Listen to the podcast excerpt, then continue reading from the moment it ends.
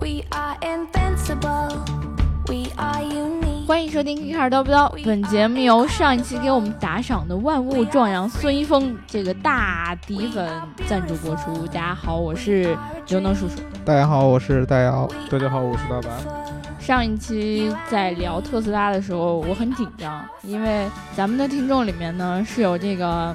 孙一峰这个大底粉。嗯然后你去嗯那个百度里搜一下，就是孙一峰对你你搜“万物壮阳”，然后底下那个提示词里面就有孙一峰。是吗？我不太懂这是为 什么，但是就觉得他很厉害的样子这。这因为他不是他真名，这个什么孙一峰是一个像小网红一样的，好像是打游戏的还是干什么，我也不知道，真的反啊正叫就是什么万物壮阳。是不是打星际的呀？对，是个打游戏的呀，我记得。对，是那个 F 九幺的那个名字吧？对，所以说这个忘。万物壮阳孙一峰是一个固定搭配。然我后我他就我用我上当时我还真的不知道，原来这个孙一峰你是九幺的粉丝是吧？我的啊哎天如果你呐真！的是九幺的粉丝的话，欢迎你过来跟我切磋一盘星际一。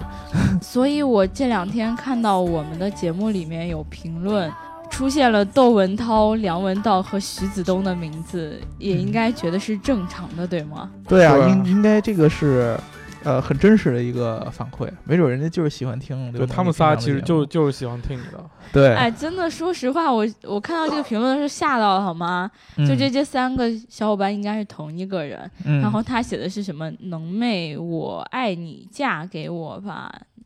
然后反正就说了三个，呃、那反那正你那你选择嫁给谁呢？窦文涛。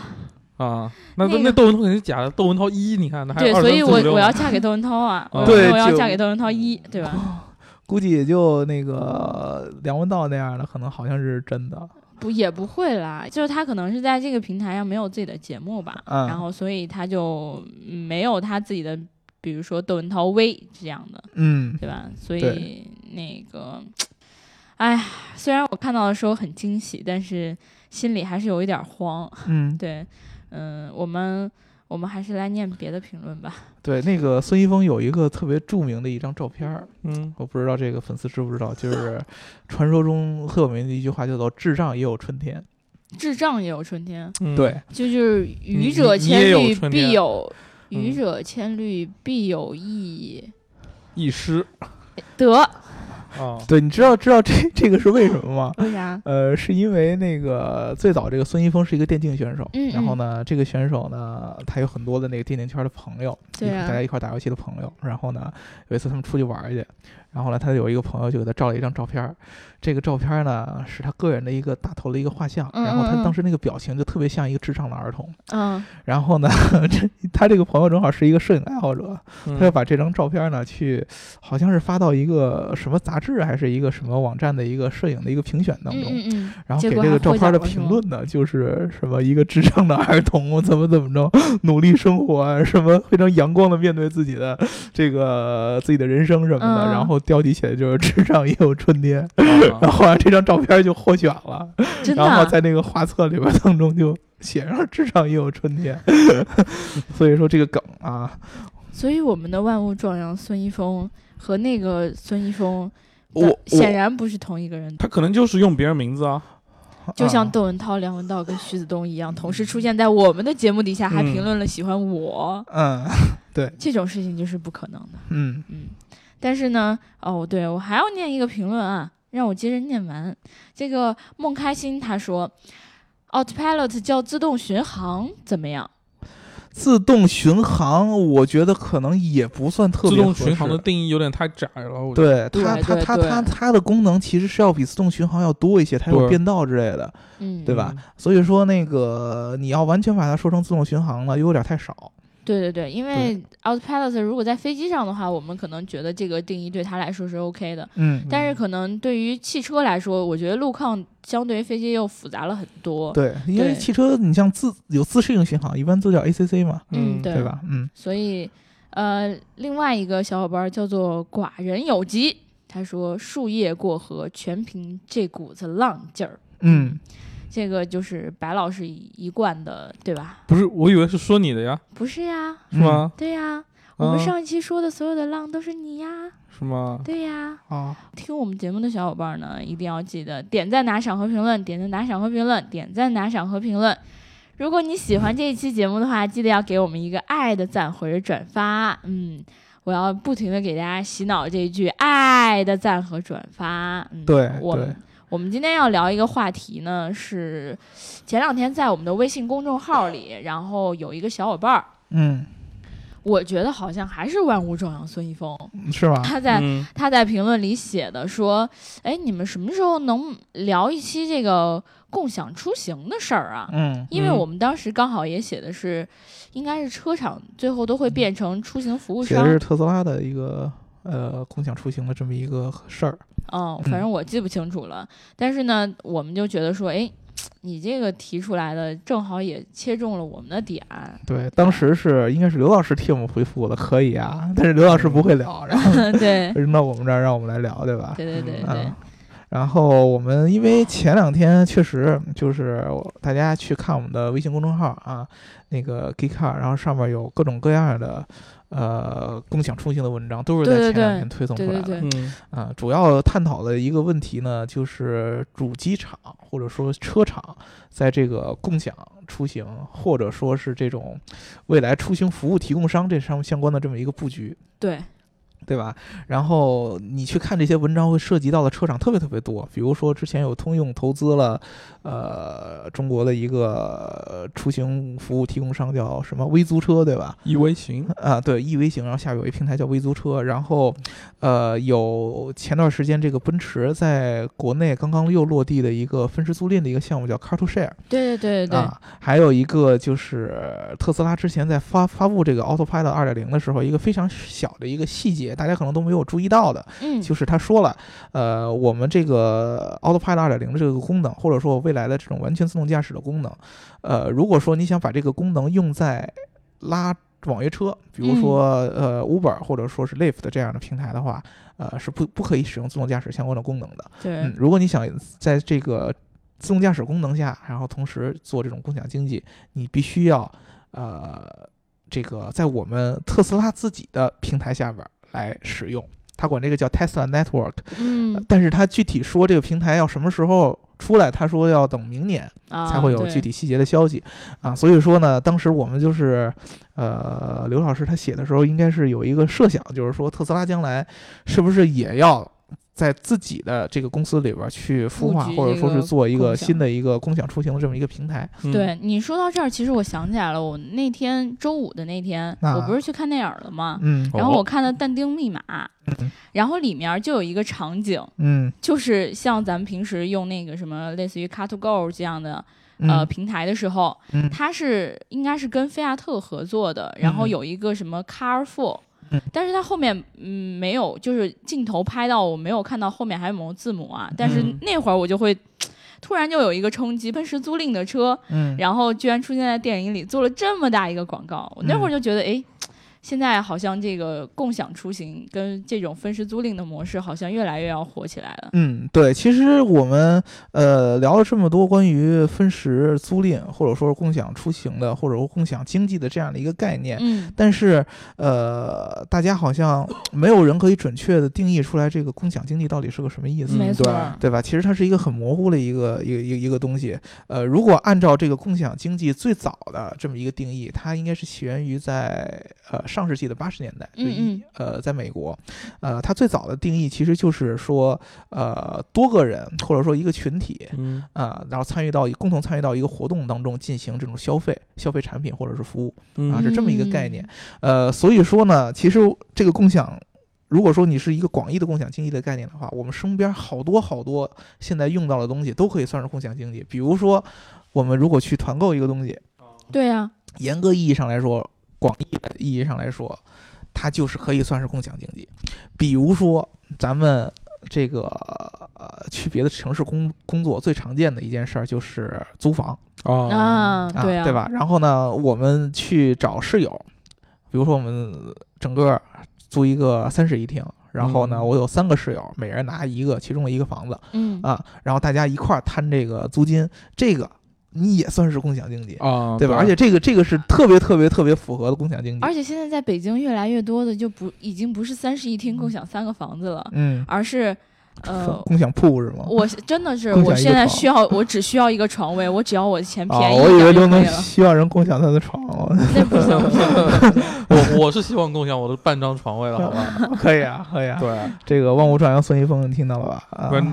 仅限女神，仅限女哦神。你这样一说，女鬼老师就要租他半张床。嗯，招女女室友，对，对招女室友。对，招女床友，对我正式在这里宣布，我在招女室友，谢谢。嗯所以你说这种租房跟共享， 嗯，就很难，我我很难去给他一个清晰的分别。呃，对他，他说实话呢，就是说，只要是你有一个群体参与嗯啊，那么你。严格意义上来说，参与了这个活动之后，你有产生了购买和消费的行为，都可以嗯算共享经济。但是呢，其实现在这个互联网下那边强调了很多，呃，怎么说呢？它是一个资源的一个归属权的问题。嗯，嗯，对嗯，对嗯啊，它变成了一个狭义的一个共享经济。这个变成什么呢？就是我原来的这个互联网之前，由于这个信息大家的这个交流比较少，嗯所有人大部分都是呃拥有这种个人资产。比如说我买了一个东西，对，基本上它也是我自己用。嗯对对。然后呢，我需要买一个呃需要一个东西干什么事儿的时候，我也去选择我自己买一个。对？对呀嗯，对，它是这么一种形式。现在呢，这种由于这个互联网这信息发展比较比较快，大家交流的多一些，你能获得的资源也多一些，那么嗯就变成了我如果想用一个东西，我只用一回，我可以不自己买。我知道那有另外有一个人，他有这个东西，但是对他对现在对不用，我可以去把他的借过来，租过来，或者花钱租过来对嗯啊。这个变成了一个怎么说呢？本来是个人拥有一件产品，变成了相当于一个群体拥有一件产品的这么一个概念。对对对，对，这个变成了就是一个狭义的一个共享共享嗯经济的一个概念。嗯那么，在咱们这个传统理解上的共享出行，可能其实是偏这种狭义的概念更多一些。嗯你比如说想一想，就是共享出行的核心意义是什么？应该是按照之前咱们好多这个呃出行服务商宣传的这个调性，它应该相当于是去解决，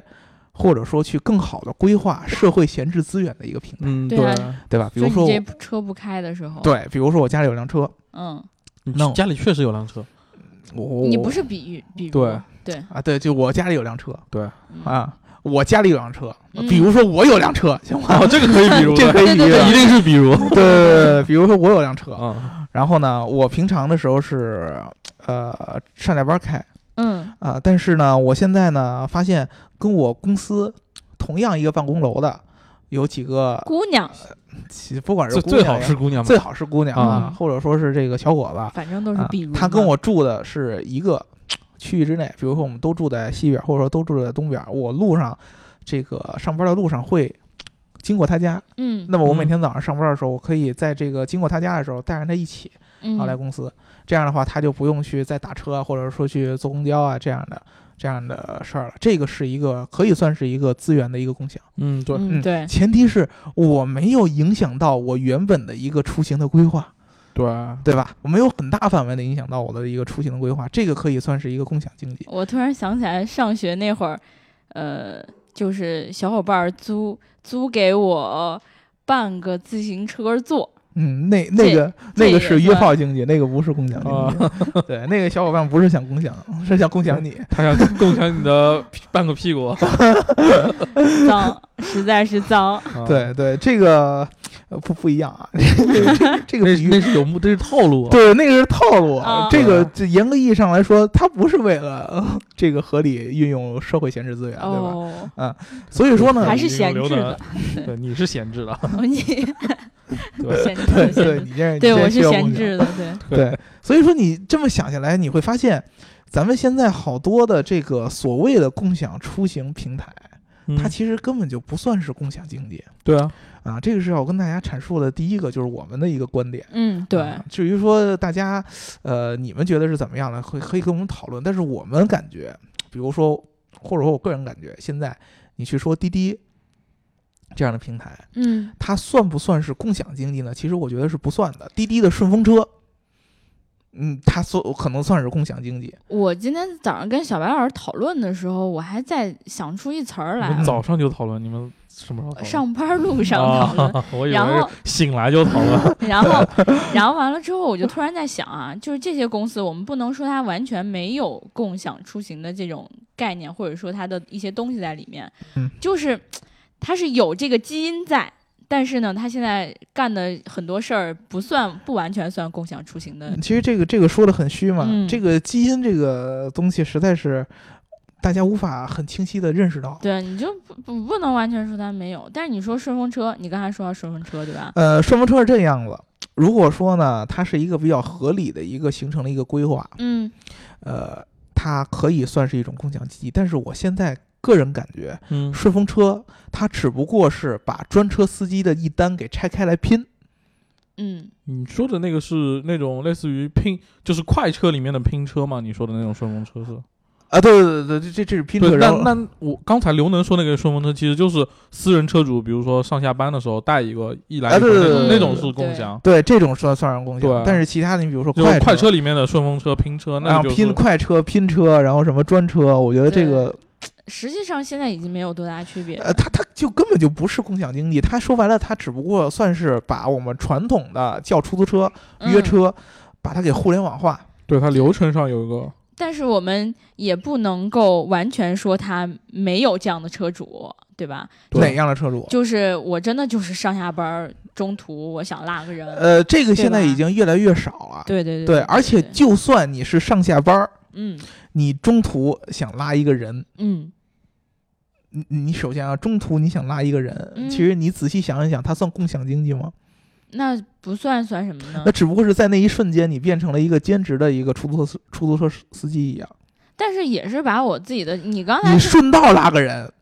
对啊，和你我下班的时候我想专门去拉个人，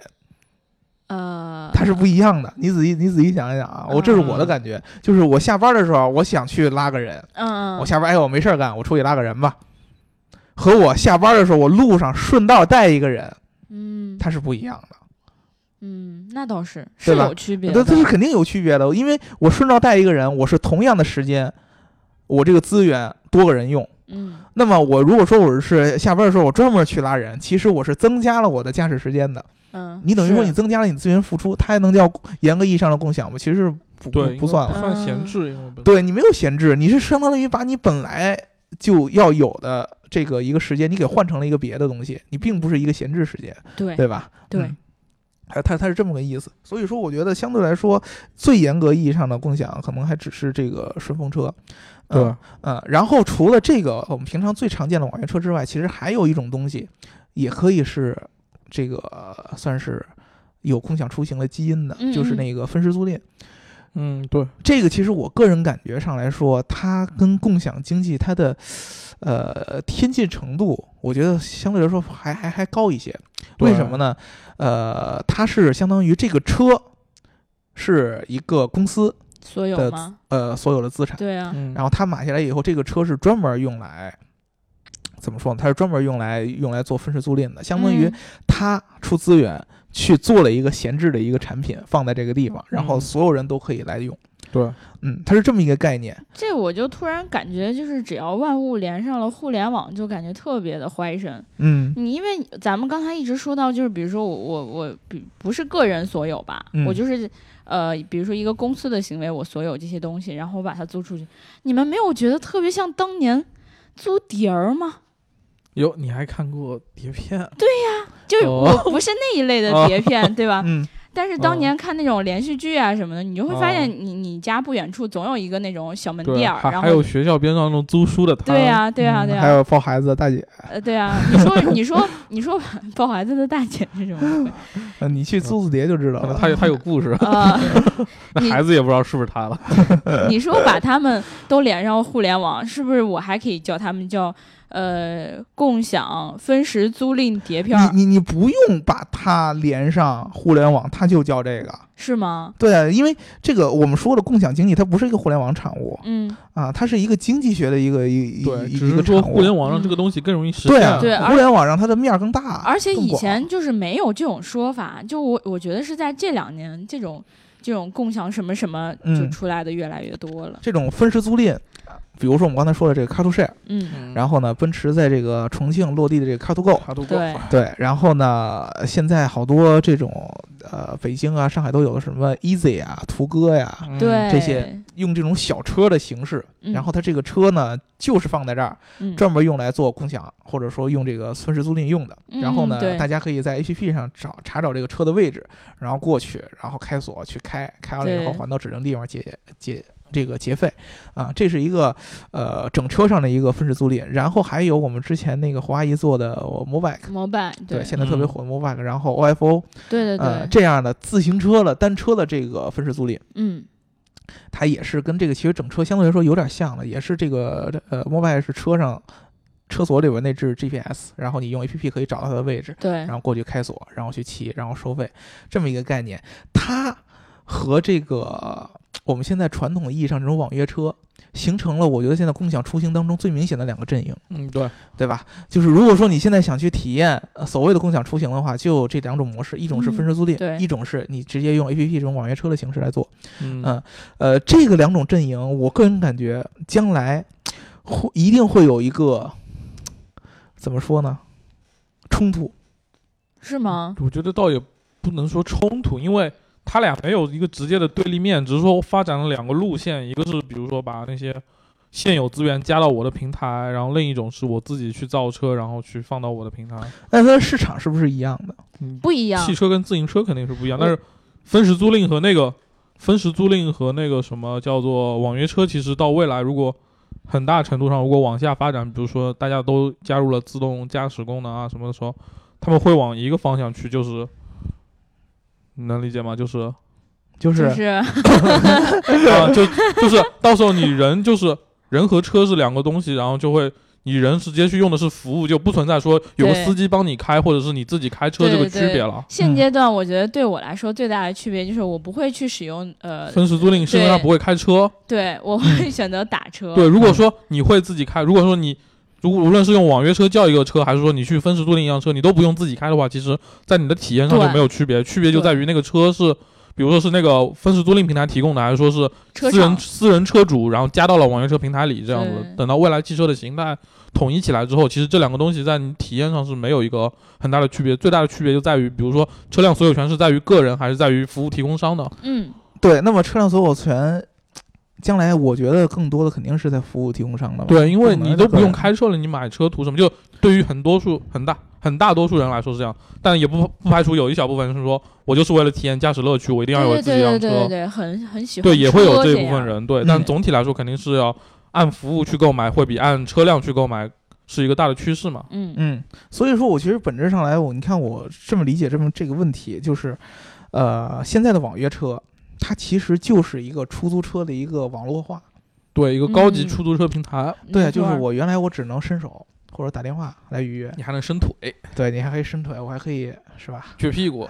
嗯对，，可以叫没叫想到你们的套路也这么 深。可以可以这么叫出租车。然后现在呢，你只能呃，你现在你可以通过 APP 对啊，对吧？你还可以提前在 APP 上预约位置，对啊啊，，预约时间，还可以接送机场，乱七八糟的这样的。但是它本质上来说，它还是出租车。对啊，对，而且现在我发现，就是预约现在出租车嘛。使用的小伙伴也越来越清晰了，大家也都觉得说，其实这只不过是更换了一种叫车的方式而已，呃，对对对吧？对车的使用，呃，车的这个呃，现在所有权其实都是归于，比如说一个大的平台，一个或者说租他赁旗公下司找。找租赁公司，对或者对对也有对再对加上一小部分个人车主，对对对，甚至听到很多的司机在抱怨说，其实他拿到每一单的钱不是这么直接返的，而是说嗯我一个月他给我多少钱，对是这么返的。这会就会让我们觉得越来越像是网络化的出租车，所对以叫网约车。哎它都不是越来越像，它就是。哎对，对其实本质上你说白就是这东对你西。现在对你出去，比如说你叫个滴滴的快车，你叫个滴滴的专车，嗯，你出去，你根本就不要再跟人说你用的是共享出行，你用的不是共享出行，你还是在打对出租车，你就手机打车，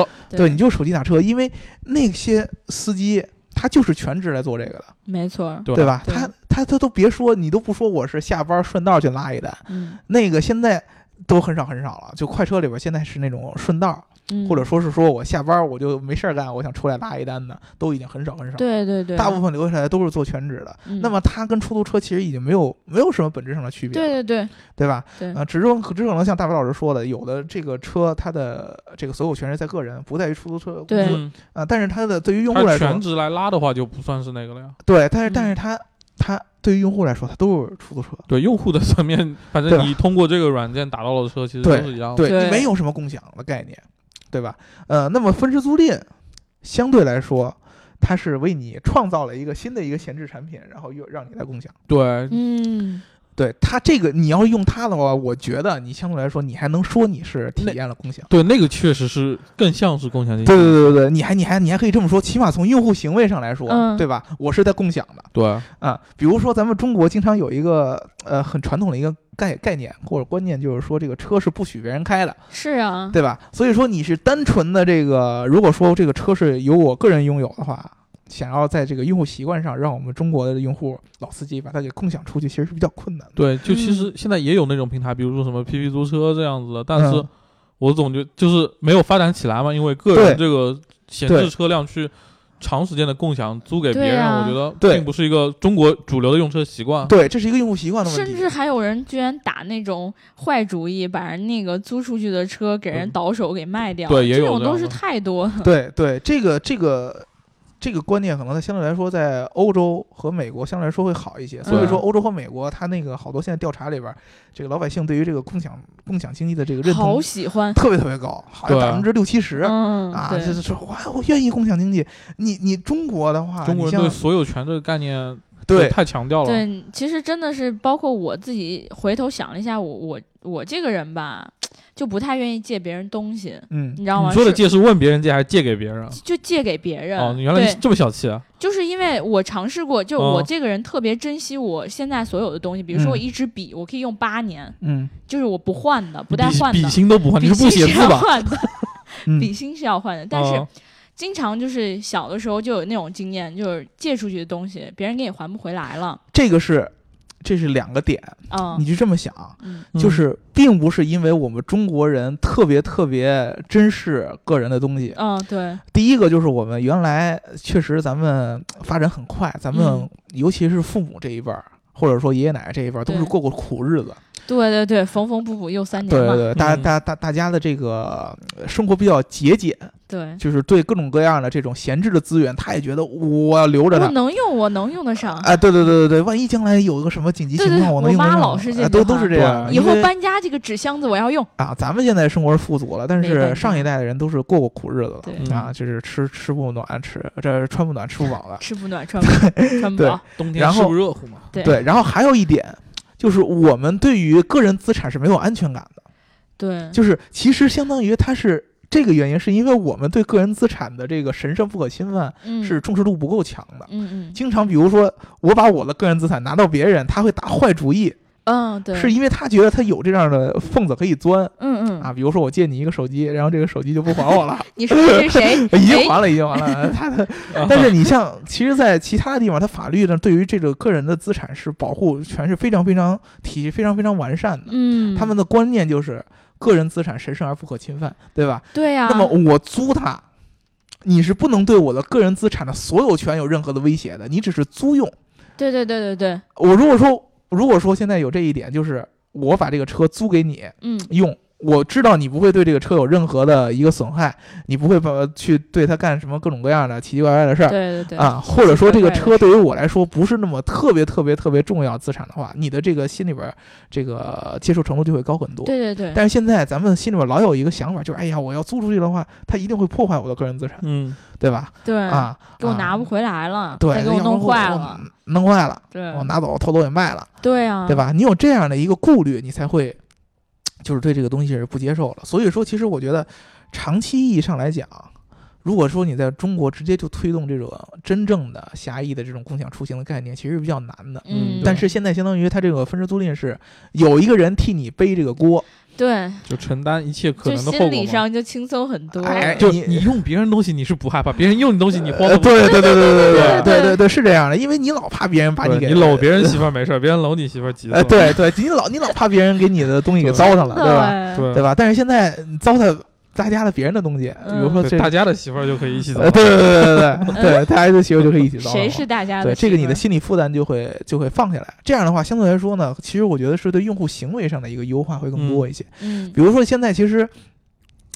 之所以那个共享单车这个这么火，嗯，就是第一个是因为这个共享单车它铺的面儿更广一些，对对对吧？？第二个就是相当于自行车可能对于一般老百姓它的接受度肯定要比整车要高一些，整车上还有一个我能不能开的这么一个问题。对对，对，自行车反正我骑不了，对吧？对，除了你骑不了烟， 对对对对对，所以说那个呃接受度会更高一些。它其实也是严格意义上来说，也是一个我觉得是用户观念上的一个转变更多一嗯些。所以说现在有那么多冲突嘛，哎呀，这个人骑自行车的这个素质低，什么给把二维码刮了，什么把那个车给毁了，你什么看给这不扛就到是自别己家里人了的东西，我是随便用的。对对对吧？就给人扔河里，给人嗯扔到这儿，扔到扔到那儿，拿草盖去，这些就是，就一下就是会让我觉得，如果说是我把这自行车租给了他们，嗯，我就指不定这车会变成啥样呢。对，对所以说呢，这个意义上来说，我觉得如果说你真是一个共享出行或者说共享经济概念的一个拥护者的话，你一个是尝试去更多的分享你自己的东西。对，这个是第一，你不要去在乎别人会怎么破坏你。如果你真的是为社会想的话，你就不应该在乎这些。人都是自私而理性的，嗯，你要不相可信能为社会社是会美好想的。呃你要相信相信社会哎美好啊你。们对这么洗脑是没有用的。不不不是不是没有用，因为你不这么想。如果说你觉得嗯，你，你觉得你的产你你的东西是呃，你害怕别人会把你的东西给糟践了，嗯嗯那么你就不要说你是一个共享出行概念的一个拥护者，因为这个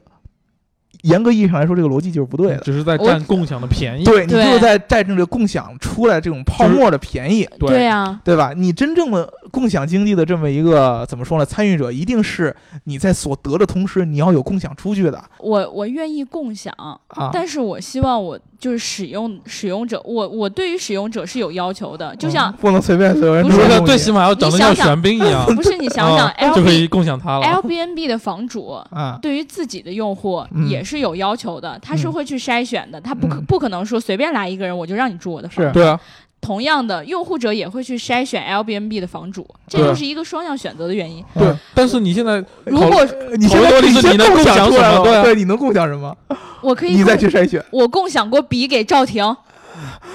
你说吧，算不算吧？嗯，共享过笔给赵婷对呀、啊。你非得逼我，对不对？我只有小东西可以共享那。你是一个人共享给另外一个人？那你那啊好吧，你刘能是一个共享经济的支对对，持刘者，能是共享经济的资深用户和支持者。对是，我共们享过一刚根笔。不是你们非得往我身上套，这就没有意思了，你嗯，知道对吗？对对对啊对，我们刚才说的就是，就是我觉得就是，不管是这个出租者还是使用者，都嗯应该是对于别人的东西，对于自己的东西有一种起码的尊重和爱护。嗯对。嗯如果说你连这一点点起码的素质都没有的话，我觉得就算你再拥护，嗯，我也不不希望有这样的用户。对，所以说呢，我们顺着刘能这个话往下接着说，就是呃，现在由于这个出行概念，它会牵扯到交通工具，嗯然后交通工具有一个所属权的一个问题，嗯，所以说你才会牵扯到用户的素质对，啊、和这个个人所这个。呃，工具所有权的这么一个利益、权益的这么一个问题嗯对，但是将来像白老师说的，如果说这个自动驾驶的这种概念出来了以后，嗯嗯，它会模糊化这个交通工具在这个个人还是群体当中所有权的这么一个概念，对嗯因为你对这个整个车辆的控制权是下降的，对对吧？我对不再自己我去就控是制这想个用车这了。个服务嘛。对这个这个车，它自己就可以开，对那么我只用去体验或者说去感受这个车把我从 A 带到 B 的这么一个过程就可以对对了对对对吧？啊、那么这样的话，就又说到我刚才那个概念了嗯，啊、u b e r 和滴滴这样的出行服务商和车厂之间，会不会有一场恶战？在呃终极目标都是向那个目标在走，没错，嗯，对，嗯一个是有车，一个是有服务。有平台，有有嗯入口平台对对对，那么这个将来谁会比较强势？我其实之前我是感觉刘老师在那个呃写那篇文章的时候，就是咱们粉丝回复的时候，嗯，其实他就是在抛出这么一个问题，他感觉你像特斯拉这样的平台是很强势的。为什么？你他那个他这个条款就是很强势嘛。如果说你想用自动驾驶平台，嗯你就只能在我的这个出行平台上来用。我觉得，我觉得还有一部分也会有安全的考虑吧。嗯如果他真的说全部都开放，让你你们自己去拿去做这种，呃，比如说这不不能叫分时租赁，这这个就是共享用车吧。嗯，如果说出了任何的事故，那这个责任就更难划分了，我觉得，对吧？？嗯然后，如果说是我自己平台在做这件事，那全责肯定是在我嘛，嗯，嗯对吧？第一，这个是对的，嗯嗯，你这个分析是对。第二，但是有一点就是，呃，特斯拉嗯它这么一个基建的公司，嗯，你觉得伊隆马斯克那样的人，他会考虑安全更多一些，还是考虑他的核心利益利益更多一些？商人毕竟是商人，我就 不是我对吧？对啊，对我是觉得，因为是这样，就是、呃那天刘老师那个文章里边儿，我忘了是怎么写的了。嗯，但是有一个核心的点，就是感觉伊隆马斯克他的野心是非常大的，是，对嗯，他把这个东西开放出来。你现在是因为这个市场不成熟，大家都在往这方面走，对 对对对，所以说大家都开始啊，大家都推动了这个东西发展，大家开始合作呀。嗯，啊，车厂跟服务型呃，这个出行服务提供商来一块儿合作、投资、研发自动驾驶，看起来很美好的样子，很美好将来这个东西成熟了，肯定会有抢的问题。嗯，对对对。然而，伊隆马斯这样的人，我觉得他可能相对来说他的控制欲望很强。嗯，我把我这么一个很开放的自动驾驶先给你提出来，啊，对吧？产生了这样的安全的问题，我能获得的就是我在这个行业里边的一个先机，或者说在这个行业一个主导权。嗯，对？吧？将来这个东西我做出来了，然后我为它的安全负责了，我就要把它的利益攥在我的手里边儿，嗯那那是这样，对吧？你你你现在你车主，你去想一想，很简单。我如果说我是用了一个通用的车，或者说我是用了一个呃某个主机厂的一辆车，对，它的自动驾驶的功能，那么从软件层级上来说，它肯定还是受这个车厂的控制力更强一些。对啊，嗯，对吧？这是肯定的。他对这个平台的，他受平台的控制力是很小的。嗯，平台现在能控制用户，对，它可以控制人，对，但是它他能控控制技车，术，对啊。对，你在自动驾驶来了以后，哪个占主导？嗯，你是人的这个主导权在下降，车的对主导权在上升，对你啊这，么一说，我就清晰了很多，对吧？你你肯定是这样的。伊隆马斯克他其实就是看到了这一点，我你将来自动驾驶出来了，我控制车呀，对对吧啊？我控制车，那么我我让有这个主导车在权嗯哪儿，哪个平台上做，就让这个车在哪个对平台上做。对，这个就是一个核心的一个主导权。这也就是为什么 Uber 和呃呃 Uber 这样的公司，它在自己研发自动驾驶技术，对对对，因为它发现了这个点，就是将来最终的目标的时你候，看大家我发都现自动驾驶了，对车不在我手上，我只是一个平台，它将来就掐了我的命根子了。对，对我光有平台，到最后这个车都不听我的，嗯，对，啊那怎么办？啊、所以他面对这种问题，你可以看到，早晚有一天，就是自动驾驶普及的这个路上，慢慢大家就会开始冲动起来。现在是因为嗯这自个动技术驾驶都还不怎么样对呢，太前沿，对这个市场还很不成熟，大家都觉得，哎呀，我我开始做的挺好的。嗯，所以说，对于咱们用户上来说，你将来其实还有这么一个观念的一个一个一个转变的问对题，在他们打仗的同时，你其实也在跟自己，尤其是咱们中国的用户，跟你自己的这种观念在打仗嗯，对，啊、我认不认可出去以后，将来我的这个车不是一个个人所有的，是一个群体所有的，对，啊你认不认可对这个概念？对，对，所以说这个相当于是一个两方面的，一个是公司，嗯， 嗯，和他们的竞品不同行业之间打仗。然后呢，一个是咱们用户和自己传统的一个行为模式打仗，对，对，它是有对这么一个区别。那大家你要是现在想要去体验的话，那你就去出去租个车试试，嗯，或者说你敢不敢把周自己末把自己车租出去是吧，把你自己的车，你先先先从那个朋友开始，对吧？借给刘能用，别别别那别就别一别，两天都在马路牙子上，也挺心疼 啊。对 对别吧别别别啊，你可以这么尝试一下。我觉得有平台还比就是直接租要牵扯的事儿要少一些，。对，嗯，平台相对来说有个保 障对，给你更多保障，更多安全感吧。对，就是大家可以在评论里边跟我们互动，就是你对这个共享的概念，对你对的，接受度是怎么样？对，或者说有没有自己把车租出去的经历啊？啊对对对对对对你接受度是怎么样？然后这是回来第一发个现车里有奇怪的这种橡胶制品什么的，对对对对对，做点印记是吧？发现这个车玻璃上有一大手印儿，对，车上一大手压。 对对你们对懂得可真多啊！ 对。然后这是第一个，然后第二个呢，就是你们将来觉得，就是如果自动驾驶时代真的到来的话，嗯，这个共享出行是主机厂、车厂占的先机多呢，还是这个出行服务提供商，或者说这种现在的这种网约车平台，它的占的先对机对会多对一些？对，大家可以跟我们来互动一下。嗯希望大家对跟吧我们多多进行讨论。对我个人的观点是，我觉得将来肯定是车厂占的先机多一些。嗯，嗯，因为毕竟上来说呢，呃，要不然就是选择车厂把这个平台给吸纳过来肯定，我觉得会有这样的，一定会有的。啊，对，啊、对要不然就是说呢，除非就是说平台自己真的有好的车能拿出来，嗯，嗯，要不然这个相对来说是确实是确实比较困难。我觉得像 Uber 他们这样的，我们不是经常在日报里面吐槽嘛，嗯说你们能不能就是测验、测试和这个研发自动驾驶的时候用你们自己的车呀？嗯，我们车厂的车实在是，哎